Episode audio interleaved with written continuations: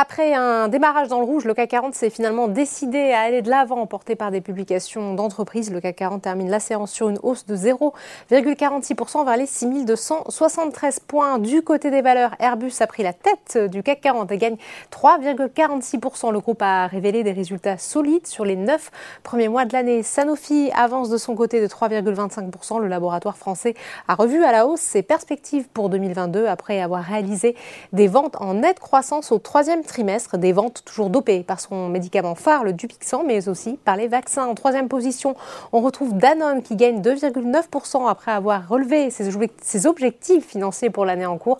Le géant de l'agroalimentaire a enregistré une forte progression de son chiffre d'affaires au troisième trimestre, tiré par la hausse des prix. À l'inverse, ST Micro est toujours sanctionné par les marchés, moins 2,22%. Pour rappel, le groupe anticipe un ralentissement de la croissance de ses ventes au cours de la dernière partie de l'année. De son côté, Renault perd 1,54% plombé par les mauvais résultats de Volkswagen sur le SBF 120. Maintenant, c'est Safran qui s'offre une progression de 2,38%. Le motoriste a publié un chiffre d'affaires de 5 milliards d'euros réalisé entre juillet et septembre en progression de presque 30% par rapport à la même période en 2021. À l'inverse, gros trou d'air pour Air France KLM, plus de 13% de baisse. Pourtant, le groupe a vu ses résultats bondir sur la période allant de juillet à septembre, bénéficiant de la forte demande des touristes, mais les se montrent sceptiques et pointent des comptes encore fragiles, d'autant que le groupe a abaissé ses prévisions pour le quatrième trimestre. Grosse chute également pour Solution 30, tout comme Orpea qui n'en finit plus de dégringoler. Enfin, on termine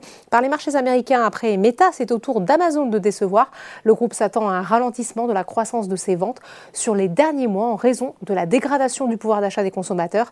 En attendant, au moment de la clôture parisienne, les trois indices de la bourse de New York évoluaient dans le vert. Voilà, c'est tout pour ce soir. Il n'y aura pas de débrief bourse lundi et mardi prochain.